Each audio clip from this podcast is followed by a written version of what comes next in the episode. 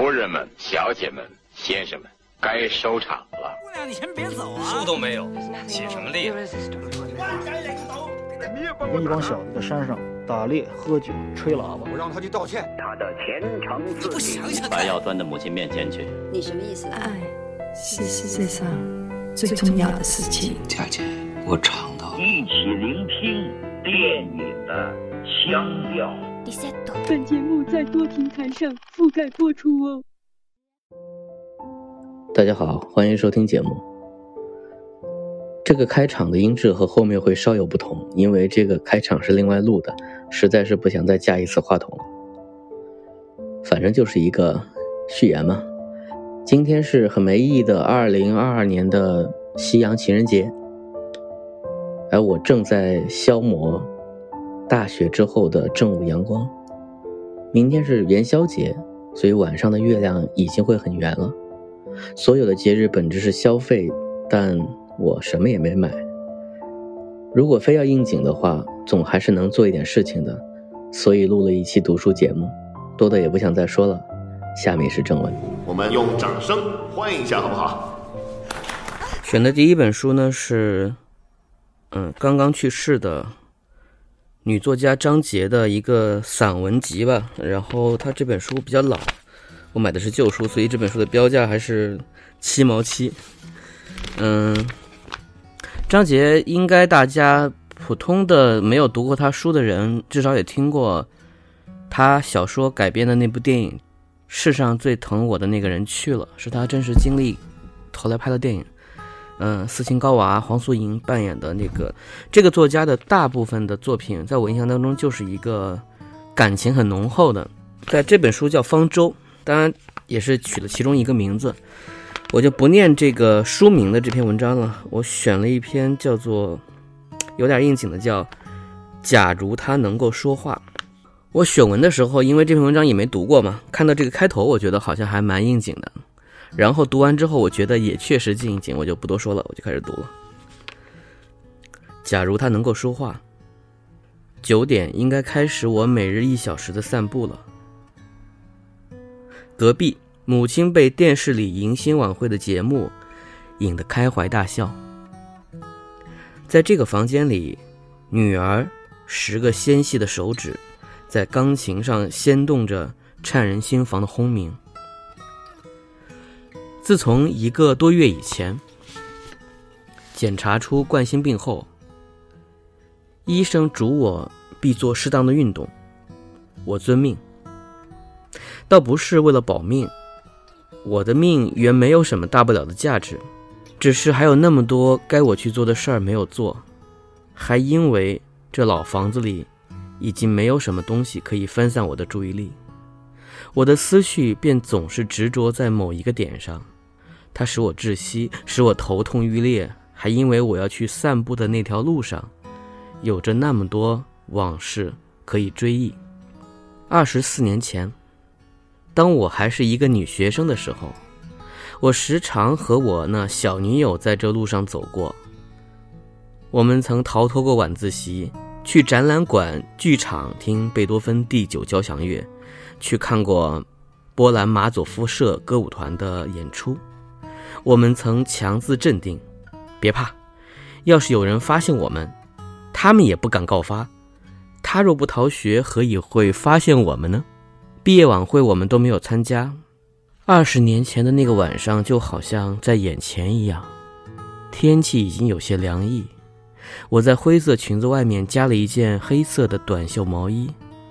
似有似无的乐声从远处飘来，那时的路灯还不像现在这样明亮。我们在那昏暗的路上走了很久，为即将到来的别离黯然神伤。我们发誓。永志不忘，将来有可能，我们将设法调到同一个城市工作，永远生活在一起，倒好像我们永远不会长大，也不会出嫁，也不会有各自的家。从那一别，十五年过去后，当我们重新聚首，我已经找不到那个昔日秀丽且窈窕的影子，她像嫁给了皮埃尔的罗斯托夫家的娜塔莎一样。眼里只有奶饼、尿布、丈夫和孩子。他像个小母鸭子一样，挺着丰满的胸脯，身后跟三个胖的、走起来不得不一摇一摆的小鸭子。他已经不再想到我，也不再想到我们在这条路上做过的誓约。我还不死心的提议过，我们再在这条路上走一走。不知道他忘了我的提议，还是忙着招呼孩子，没有听见。而我也似乎明白了，已经消失的东西不可追回。我们终于没有回到这条路上来，虽然这路离我住的地方只有一箭之隔。啊。他原词写的就是“哦”，散文嘛。那个时候作家很喜欢用这些助词。哦，难道我们注定要从自己亲爱的人生活中消失吗？没想到后来我女儿上学，竟然也会走这条路。当初通往南北的两条柏油小路，还像我念书时一样弯弯曲曲的，两条路中间还夹着稀疏的小树叶子，草地。和慢坡，啊，慢坡应该指的是那种比较浅的小山坡吧。慢坡上长着丁香、榆叶梅和蔷薇。春天，榆叶梅浓重的粉色，把这条路点染得多么热闹。到了傍晚，紫丁香那忧郁的香味会更加浓郁。只是这几年，马路才修得这样平直和宽阔，却没有了漫坡、草地、小树林子、丁香。蔷薇和玉叶梅。女儿开始走这条路的时候只有十岁，平时是在学校住宿的，只有星期六回家。每个星期天的傍晚，我送他返回学校，他只管一个人在前面蹦蹦跳跳的跑着，或追赶着一只蜻蜓，或采集路旁蓝色的小野花，什么也不懂得，但有时也会说出令我流泪的话。八岁那年，他对我说。妈妈，咱们家什么也靠不上，只有靠我自己奋斗了。一个八岁的孩子，是的，什么可靠的也没有。那几年，就连日子也过得含辛茹苦。我从不舍得花五分钱给自己买一根冰棍儿，一条蓝布裤子连着春夏秋冬。夏天往袖里缝一缝，冬天再接上两条蓝布，好让它来罩棉裤。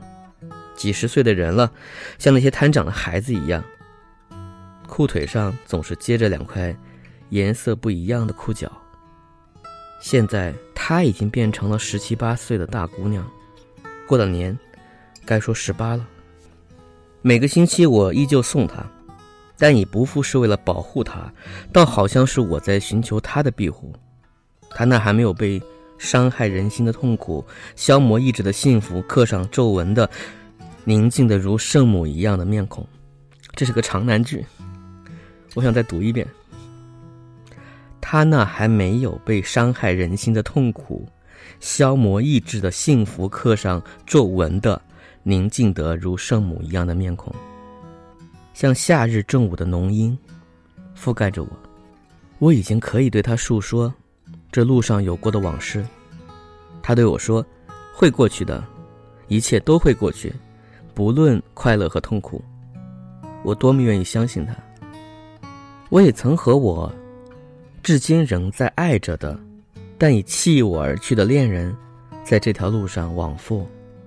多少年来，我像收藏宝石和珍珠一样，珍藏着他对我说过的那些可爱的假话。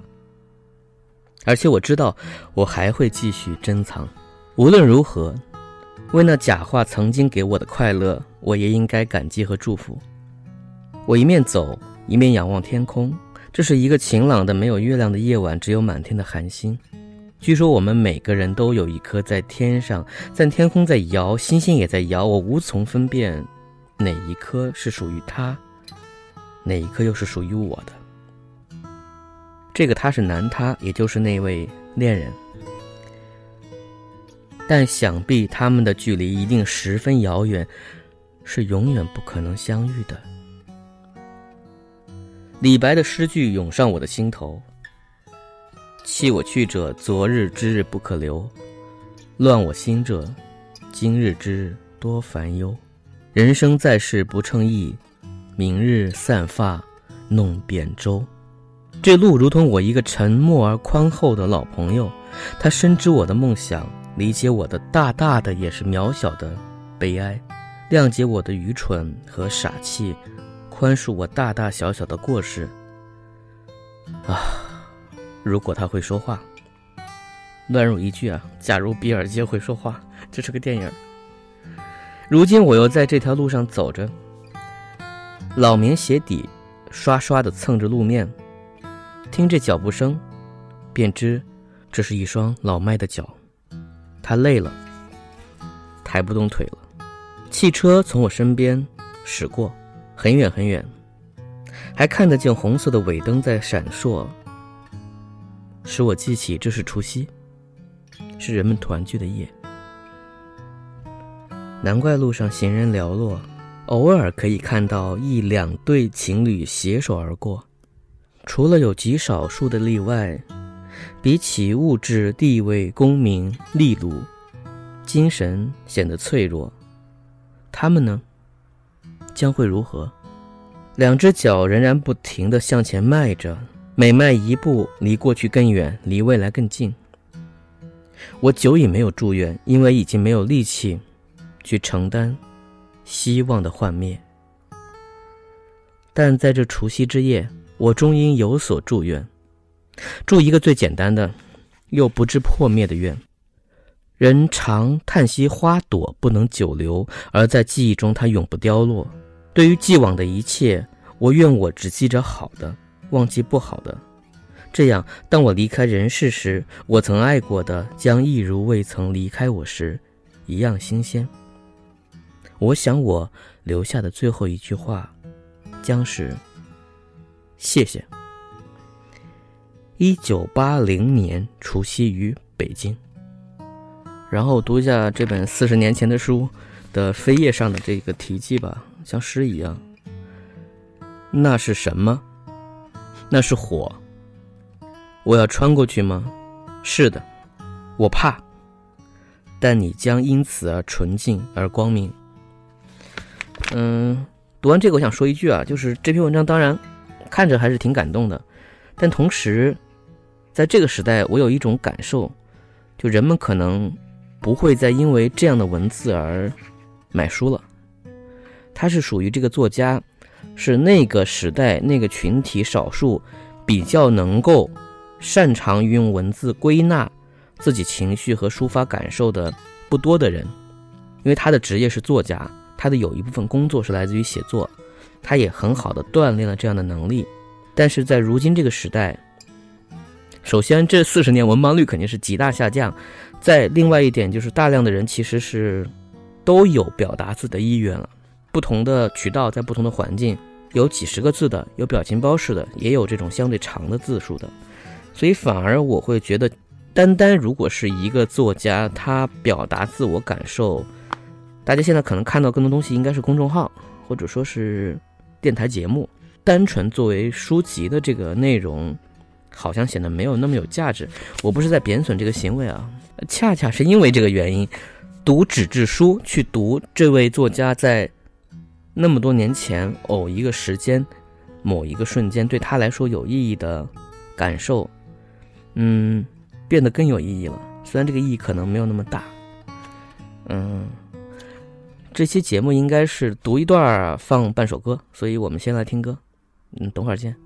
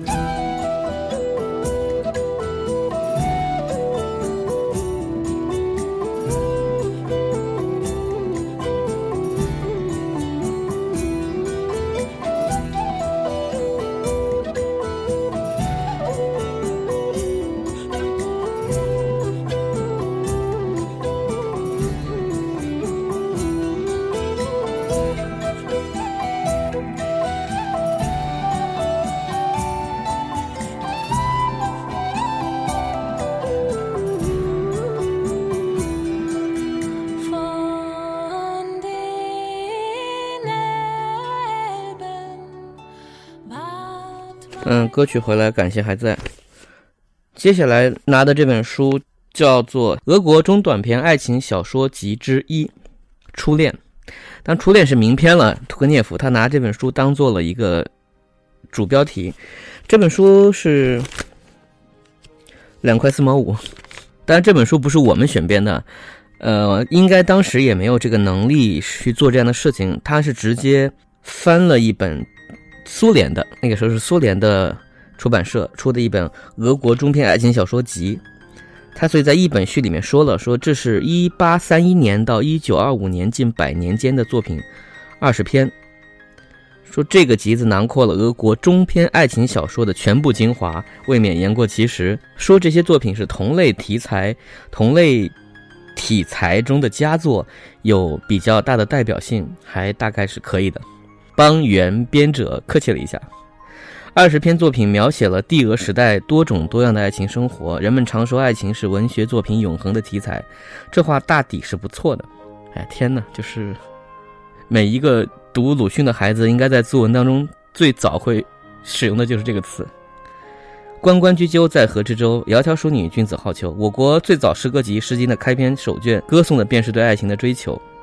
所以这个易序呢，它是从主题和作者介绍方面强调了一下我们出版这本书的必要性。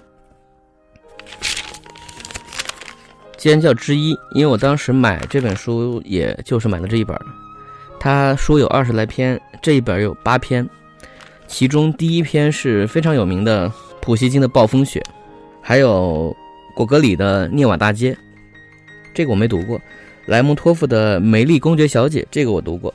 尼克拉索夫的《亚历山大·德尼拉的一生》，呃，OK，我们就不多说了，我就读一下这个放在书最后的，算是他的大咒——屠格涅夫的初恋。而且这个小说也比较长，我不可能读完，我读一下开头吧。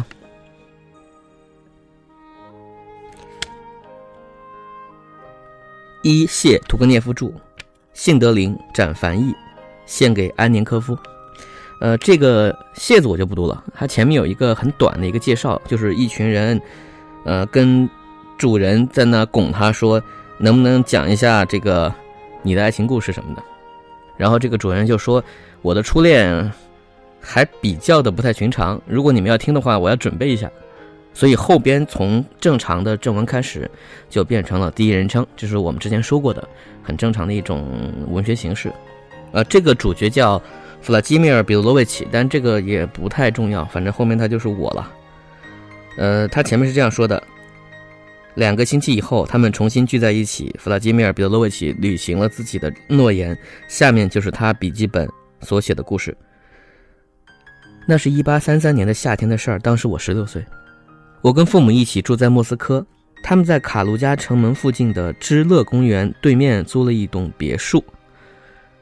写肯定是一个多音字了，但是下面有个注释，说的是可翻译为“不寂寞的公园”，是革命前莫斯科最好的公园，所以它应该就不是知音乐的乐，而是知道欢乐的乐，知乐公园。我那时正准备考大学，但是很少温习，也不着急，没有人妨碍我的自由，我想做什么就做什么，尤其是在摆脱了。最后一位法国家庭教师以后，这个法国人无论如何也不承认他是像炸弹一般落在俄国土地上的，啊，这个算今日如法吗？所以总是整日糊起了脸躺在床上。父亲对我很仁慈，但不关心；母亲虽说生了我一个孩子，但对我几乎不闻不问，因为他要操心的事儿太多了，无暇旁顾。我父亲那时年纪还轻，长得很漂亮。当初是出于财产的考虑才同意和我母亲结婚的。母亲比他大十岁，过着郁郁寡欢的生活，经常情绪激动，多疑善妒，动辄生气。不过不敢当着父亲的面发作，他很怕父亲。父亲举止威严，对他冷淡疏远。我从来没见过比父亲更沉静、更自信、更刚愎自用的人。我永远也忘不了我在别墅度过的最初几个星期。天气晴朗宜人，我们在五月九日，恰好尼古拉节那一天，迁到城外。我时常出来游玩，有时我们在别墅花园里，有时在芝乐公园里，有时在城门外。我出来时随便带一本书，比如凯丹诺夫的课本，他注释了一下，这个人是黄村中学教师、教育学家兼历史学家，所著《俄国史》与《世界通史》教科书在当时颇为流行，所以就是一本讲历史的书呗。带上这个课本却很少翻开来看，倒是常常高声吟咏诗句，许多诗篇我都能背诵。这时我的全身血液在沸腾，我心中感到惆怅，是那样甜滋滋，又是那样可笑。我满怀期待，又怕有所失，对一切都充满好奇。我整个身心都在准备迎接什么一样奇遇，种种古怪念头此起彼伏。老是在同样的幻象四周转来转去，宛若黎明时的雨燕，绕着钟楼飞舞一般。我低怀沉思，不胜感伤，甚至苍然泪下。然而生机勃发的青春的喜悦之情，却透过悦耳诗句与黄昏美景所引起的感伤和眼泪，犹如春草一般迸发出来。我有一匹供我坐骑的骏马，我时常亲手备好鞍。独自一人到远方策马奔腾，想象自己是古代比武的骑士，风得意地在我耳边呼啸，或者仰望蓝天，心花怒放地欣赏那灿烂的光辉和如洗的碧空，很中二。记得那时我脑海当中还未明确地出现女人的形象，异性爱的幻影，而我所冥想的一切，我感受的一切，却隐隐约约潜伏着一种。下意识的欲语还休的预感，似乎要遇到某种新鲜的、无比甜蜜的女性的东西。这种预感期待渗透了我的四肢百体，我靠它维系的生命，它随我每一滴血液在我全身血管中奔流。这个预感注定是要实现的。我们那所别墅，除去一所木结构带有廊柱的正房之外，还有两座房屋低矮的配宅。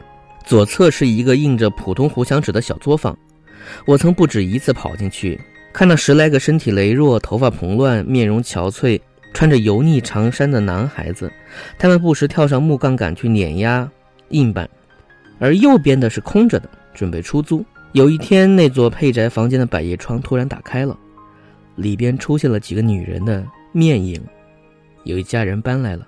记得当时吃午饭的时候，母亲便问管家新来的邻居是什么人。一听到扎谢金娜公爵夫人的名字，他先是有几分惊异地说：“啊，公爵夫人。”不过随后加了一句：“一定是个穷的吧？”来的时候雇了三辆马车。管家一边毕恭毕敬地端菜，一边说：“他们没有自己的车，家具也十分简陋。”哦，母亲说：“不过总算不错。”父亲冷冷地瞧了他一眼，他就不再说下去了。扎谢金娜公爵夫人确实不像个有钱人，她租的配宅那么破旧，又小又矮，但凡有点钱的人都不会住的。不过这些话我当时并没有在意，公爵的封号不会引起我多大兴趣，因为我不久前刚读过席勒的《强盗》，然后翻译标注了一下，说这本书是讲一个杀富济贫的人的故事，所以这这这是一个小反讽了。然后是第二章，我有一个习惯。每日傍晚都要背着猎枪在我家花园里随便走走，守候乌鸦。我一向憎恶这些多疑、贪婪而又狡猾的东西。这一天，我又来到花园里，谁料踏遍临近，一无所获。最后无意中走到一片低矮的木栅栏旁边，那个栅栏是个分界线，这边是我们自己的领地，那边是一个狭长的院子，延伸到右侧的配宅后面。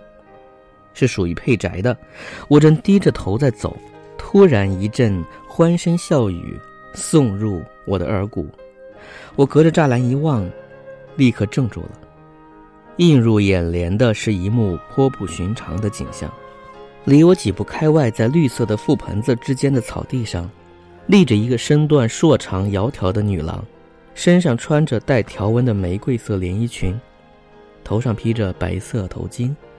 他身边四个男青年，他正拿着一种灰色的小花，轮流敲打他们的额头。这种花我叫不出名字，但是孩子们都很熟悉，形状像小口袋，一碰到硬的东西就会噼噼啪啪爆开。那几个年轻人都很乐意献出自己的前额。女郎的举动显得那么妩媚、倨傲、温柔、诙谐又动人。我不禁又惊又喜，几乎大叫了起来。假如能让他纤纤十指也来弹弹我的额头，纵令舍弃人间的一切，我也是心甘情愿的。我的猎枪滑落在草地上，我忘记了一切，只顾贪婪地注视着他那窈窕的腰身，露在白头巾外的稍稍蓬松的金发，半睁半闭、聪颖秀慧的明眸、睫毛、娇嫩的面颊。哎，年轻人！突然有人在我身边说：“难道有您这样瞧别人家小姐的吗？”我全身一震，顿时惊呆了。栅栏那边相隔不远站着一个人，乌黑头发剪得短短的，正用讥笑的目光打量着我。恰在此时，那女郎也扭过脸来看我了。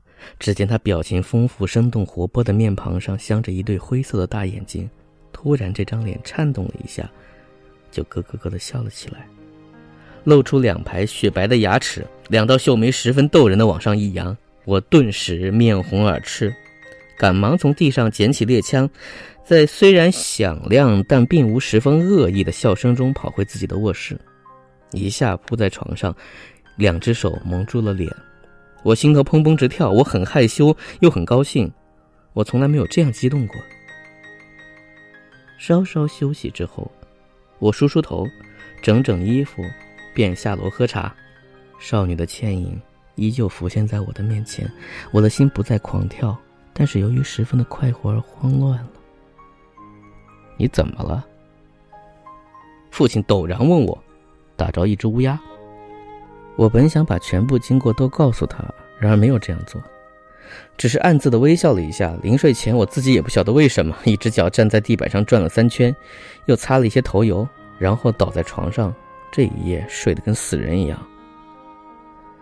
黎明之前，我醒了一会儿，抬起头来，十分兴奋的看看四周，便又沉入梦乡。第三章，我清晨醒来，第一个念头便是怎样才能跟他们认识。我在喝茶之前溜到花园，但是没有太靠近栅栏，所以没看见任何人。喝过了茶，我在别墅前大街上来回踱了几次，从远处。向窗内窥望，我仿佛觉得他的脸就在窗帘的后边，于是吓得急忙走开。不过一定要跟他们认识，我心里想到，同时在知乐公园前边的那片沙地上胡乱的寻医徘徊着。可是，怎么才能认识呢？这才是问题的关键。我努力的追忆昨日相遇时全部细节，不知为什么。竟是他笑我的情景最分明，谁料到，正当我心潮起伏，设想种种办法的时候，命运之神已经关照我了。原来，当我不在家的时候，母亲接到那位新来的邻居的一封信，信写在灰色的信纸上，用棕色火漆封着口。那种火漆是只有邮局通知单和廉价酒瓶子上才使用的。公爵夫人在这封文理不通、字迹歪斜的信中，请求我的母亲助她一臂之力。正因为她牵涉到一桩事关重大的诉讼案，她和她子女的命运操在一些要人的手里，而我母亲据公爵夫人说，同这些要人十分熟悉。她在信中写道：“我向您求援。”呃，书上他为了表达这个公爵夫人拼写错误，写的肯定是大象的象，然后括号是那个真实的那个方向的向，读是没有这个效果的。我向您求援，乃是贵族妇人向贵族夫人求援，我能够得到这种机会，感到荣幸。然后他注释了一下，旧俄贵族多半自幼学法文，故写俄文时常常似通非通。这封信中有四个拼写错误。译文只好用汉语中旗舰做的错别字来屈打其意。他在信的结尾处请求我母亲允许他来拜访一次。我回来时正赶上母亲心境不佳，因为父亲不在，他没有可以商量的人。不给这位贵族妇人回信是不礼貌的，何况人家是个公爵夫人。可是回信如何写，母亲很费踌躇，因为她觉得用法文写个便条不甚得体。但是用俄文写吧，自己对拼写规则不甚了了。他很有自知之明，不愿贻笑大方，所以母亲一见我回来，立刻喜出望外，当下就吩咐我到公爵夫人家送个口信，说我母亲随时准备尽力为公爵夫人效劳，并邀请她中午十二点到一点来设下。这个心底的，这个突如其来的机会，可实现我心底夙愿，使我又惊又喜。不过我并没流露出惶惑的心情。而是首先回到自己屋里去，系上新领带，穿新做的长礼服。因为我平时在家人穿着短大衣，戴着护领，其实这套装束我早就感到很别扭。第四章，我踏进佩宅狭窄而脏乱的前厅时，不由浑身打颤。迎面走来一个须眉焦白的老仆，生着古铜般的紫堂脸，两只阴郁的猪眼睛。前额和太阳穴上刻满了深深的皱纹，这样深的皱纹平生没有见过。他用盘子托着一条已经啃光的鲱鱼脊骨，一面用脚去关通往另一面屋子的门，一面粗声粗气地问我：“你有什么事情？”乍些金娜公爵夫人在家吗？我问道。“哦，你发迹！”一个女人刺耳的声音从门后喊道。老仆一声不响地转过身去，他的仆役制服后背已经磨得光秃秃的，褪成红色的刻有文章的纽扣只剩下一个了。他把盘子放在地板上，走进室内。我就念到这里，后面的如果感兴趣的话自己去看。总之，以这种调性，你肯定知道后面是刀，对吧？但是当年读的时候，对结尾那句话印象非常深刻。青春啊，青春！你对什么都不在乎，你仿佛拥有宇宙的全部财富，连忧伤都会给你安慰，悲痛也会使你惬意。你自信而鲁莽，你说看吧，天地间唯我独存。其实你在韶光下飞逝，多少岁月流逝的无影无踪。你的一切都会像阳光下的蜡烛，像皑皑白雪一样化为乌有。也许你魅力的全部秘密，并不在于你真的无所不能，而在于你以为自己无所不能，只在于你的精力都被白白浪费掉，而找不到。一点正经用场，只在于我们每一个人都当真认为自己在浪费生命，觉得自己有理由说：“假如当初我不虚度年华，我会有所作为的。”就说我吧，当我仅用一声叹息、一种哀伤送走昙花一现的初恋幻影时，我希望的是什么呢？我期待的是什么呢？预见到什么样的远大前程呢？我的憧憬又实现多少呢？啊，这是后面的一些话。这是虽然我背不下来，但是当年读到这里的时候，确实挺挺感触的。总之很好找，所以大家可以找一下，读个念佛初恋。我们来听歌。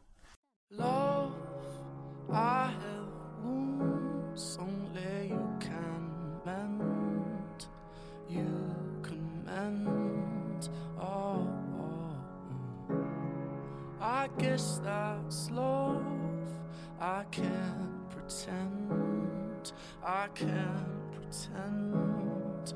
Oh, oh, oh.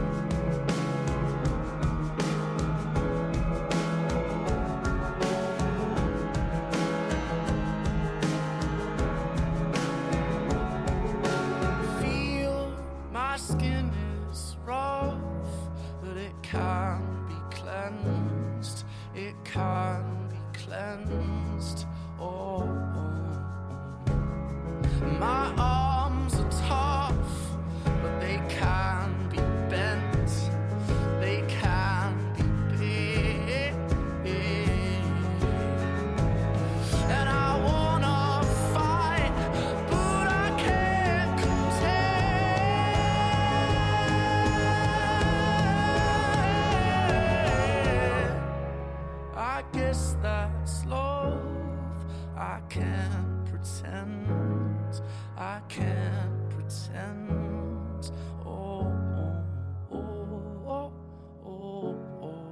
接下来我们来念第三本，这本轻松一点吧，也不能说特别轻松。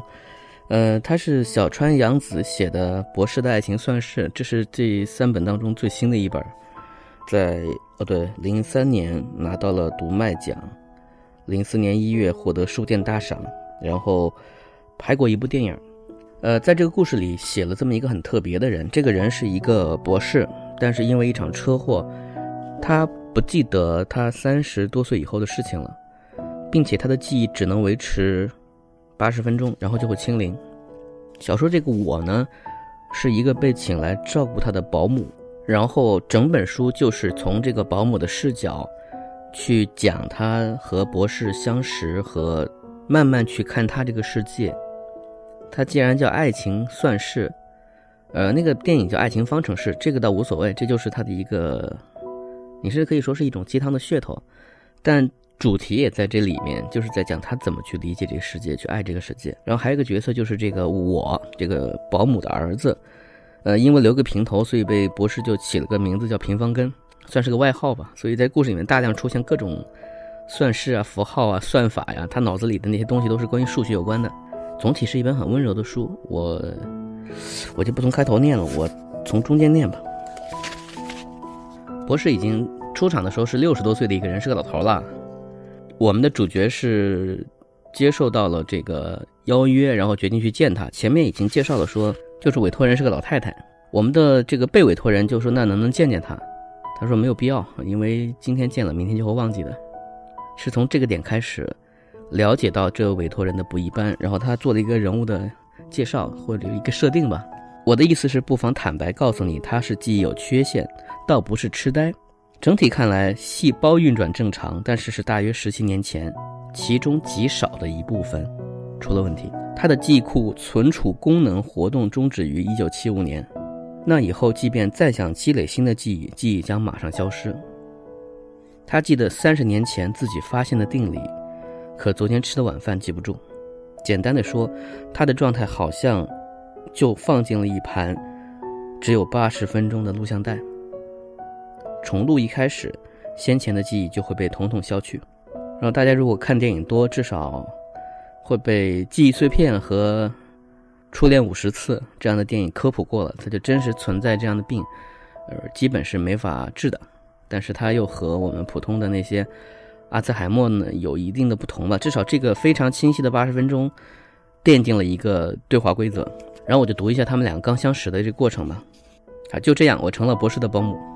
同气派的主屋相比，偏屋简陋过了头，显得寒碜。平房结构凛然地缩着，给人勉勉强强建在那里的印象。或许是为了掩饰这种印象，偏屋周围一任树木恣意地生长，不加修剪。另外，大门口日照不足，门铃坏了，按不响了。你鞋子穿几码？当我告诉他我是他的新保姆时，博士最先问的不是我的名字，而是鞋子的尺码。此外没有一句寒暄，他没有点头或者躬身致意。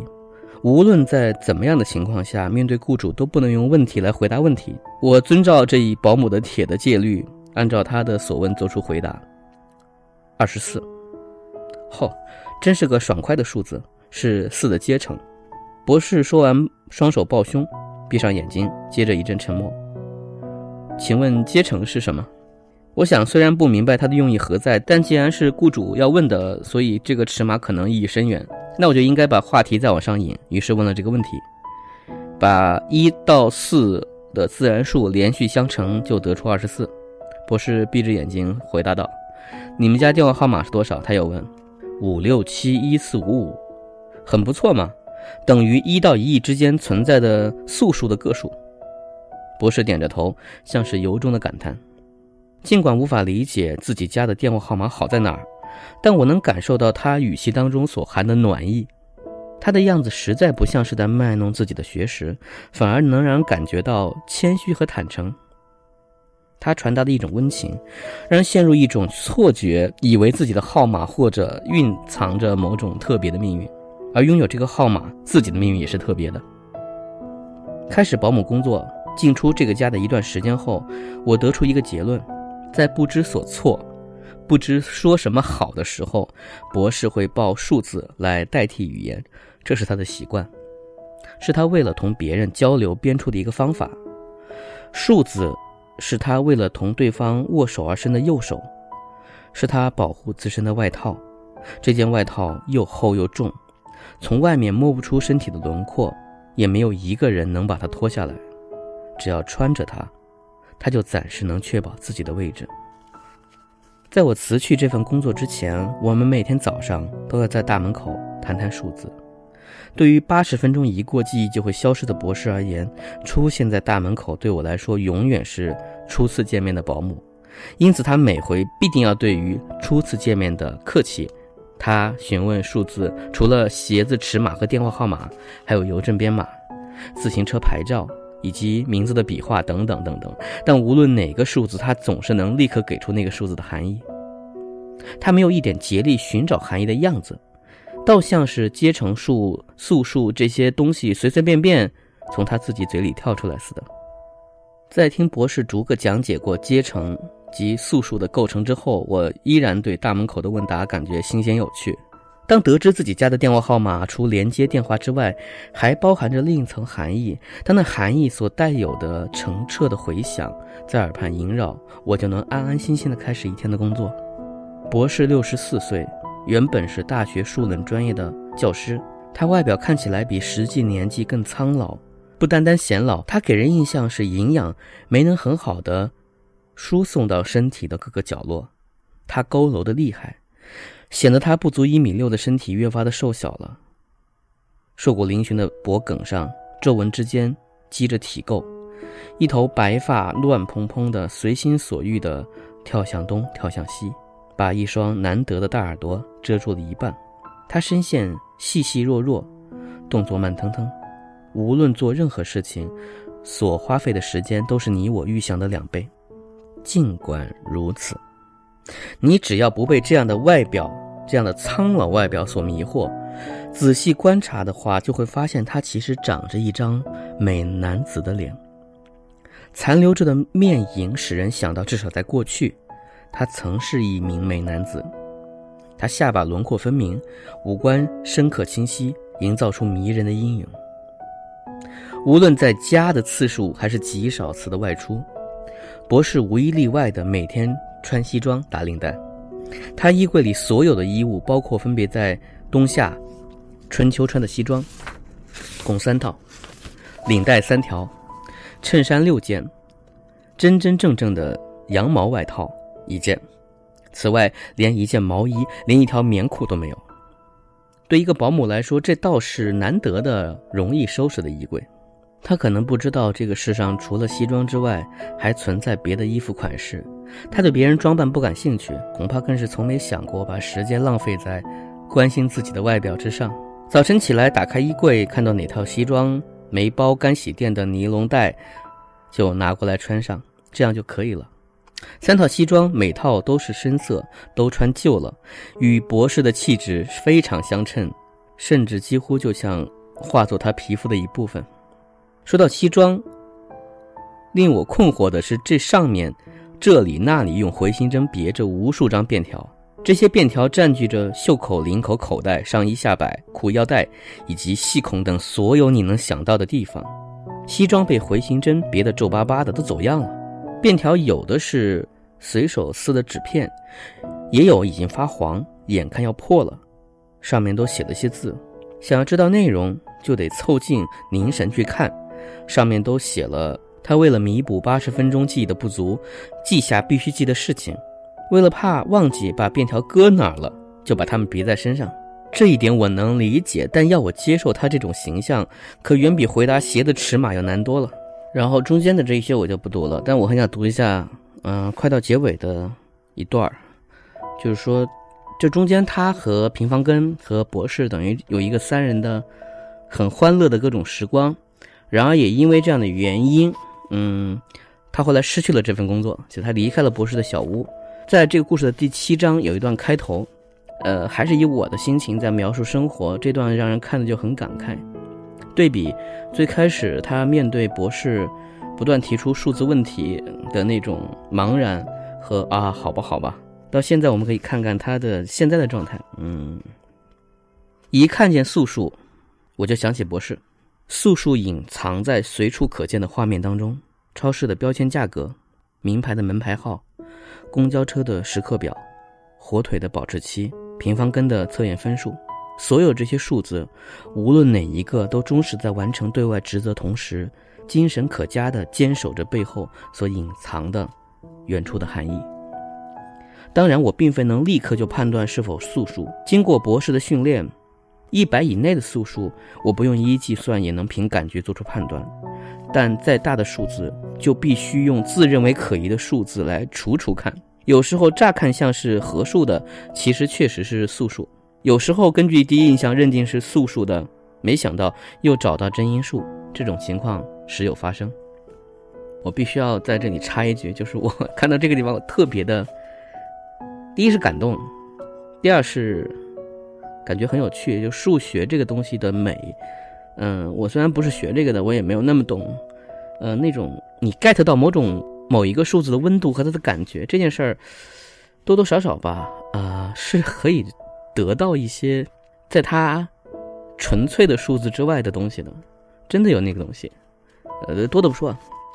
我也学博士，在围裙口袋里准备了铅笔和便签纸，这样一来就能随时的计算。比如在税理世家的厨房里清洁冰箱的时候，冰箱门内侧刻着的生产序号二三幺幺映入我的眼帘，一个预感霎时间掠过我的脑际。这个数字看起来相当有趣，不是吗？于是我赶紧拿出便签纸，把洗洁精和抹布暂时搁到一边，就地演算起来。首先是三，然后是七，然后十一，不行，除来除去都有余数一。接下来用十三、十七、十九，还是除不尽。而且这种形式除不尽实在巧妙的很，让你刚以为抓住了他的真面目，却在那一瞬间，呲溜一声，就划走了。让你预感判断到新思路即将打开，同时，却又一而再、再而三的给你微妙的徒劳感。这就是素数常常耍弄的小花招。我认定二三幺幺就是素数，之后就把便签塞回口袋，重新开始打扫。光凭拥有一个素数作为生产序号这一点，这台冰箱就让人感觉可爱起来，就变成一台毫不怯懦、毫不妥协、孤高自持的冰箱，就是这种感觉。在擦事务所的地板时邂逅的是三四幺，办公桌底下吊着一张印有 number 三四一字样的蓝色决算报告书。说不定是素数，我猛地停住了拖拖把的手。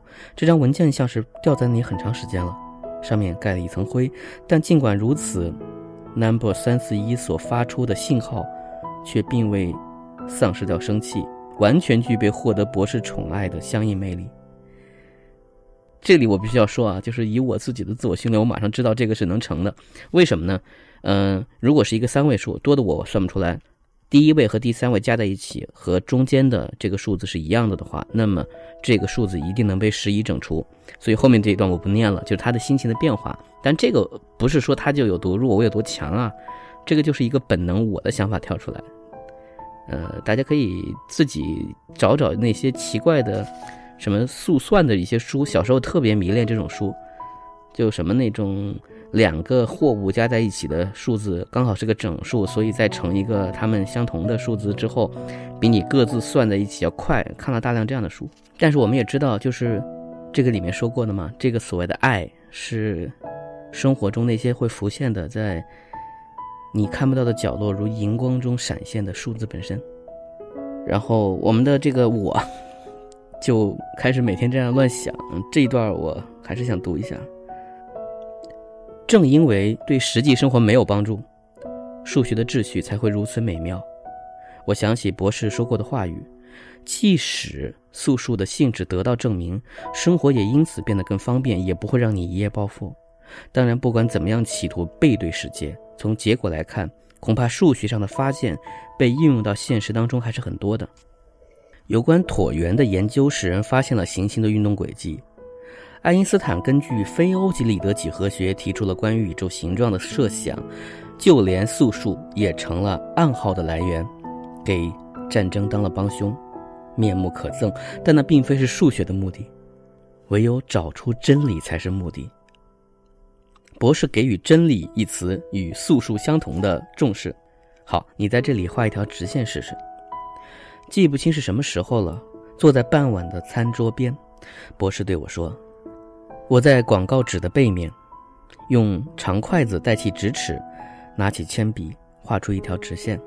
对，这就是一条直线。你对直线的定义理解的很正确，但是你想想看，你画的直线是有起点和终点的，对吧？这样一来，它就是以最短的距离连接两点的线段。直线原本的定义不包括顶点，它必须无限延伸。但是，一张纸总是有界限的，你的体力也是有限度的。所以，大家达成共识，姑且把线段当作直线，仅此而已。另外，就算是用再锋利的刀把铅笔削得再细，铅笔芯还是存在一定的粗细，因此这里的直线就产生出了幅度，也就有了面积。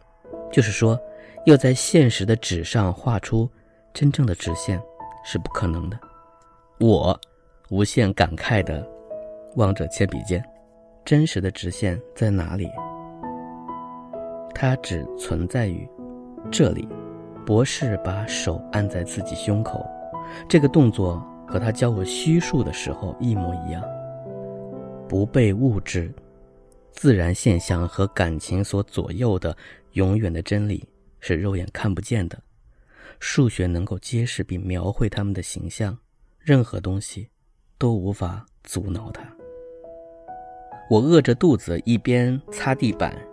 一面惦记着平方根。对于这样的我，博士所说的永远正确的真理存在是必须的。我需要一种切实的感受，认为肉眼不可见的世界在支撑着肉眼看得见的世界，庄严的贯穿黑暗，既没幅度也没面积，无限延伸开去的一条真实的直线。正是这条直线，带给我些许的欢乐，带给我些许的安乐。睁大你那双灵动的眸子，回想博士的话语。我在黑暗中定睛凝视着黑暗。本期节目到此结束，大家情人节快乐！大家明天元宵节快乐！大家每一天争取都要找到真实的快乐。拜拜。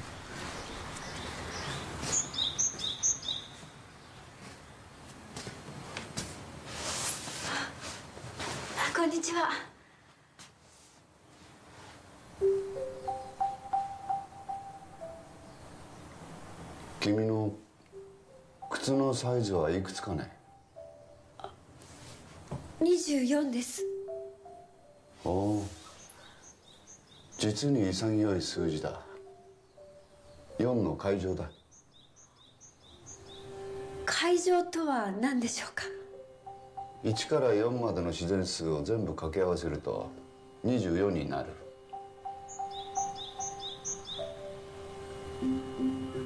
君の電話番号は何番かね？576の1455です。576万1455だって？素晴らしいじゃないか。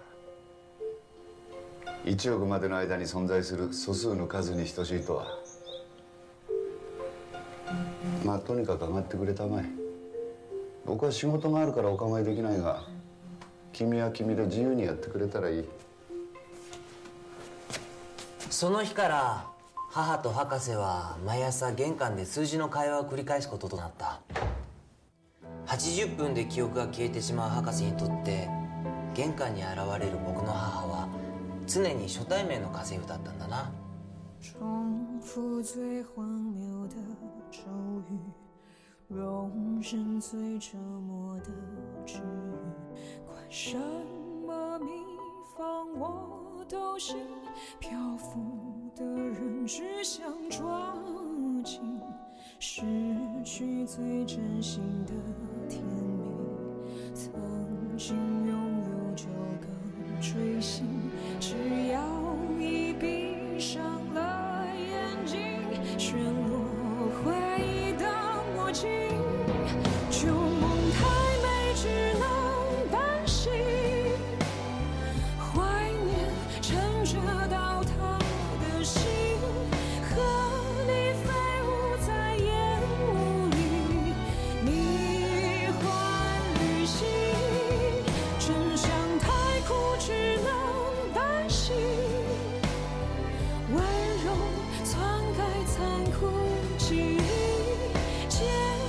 去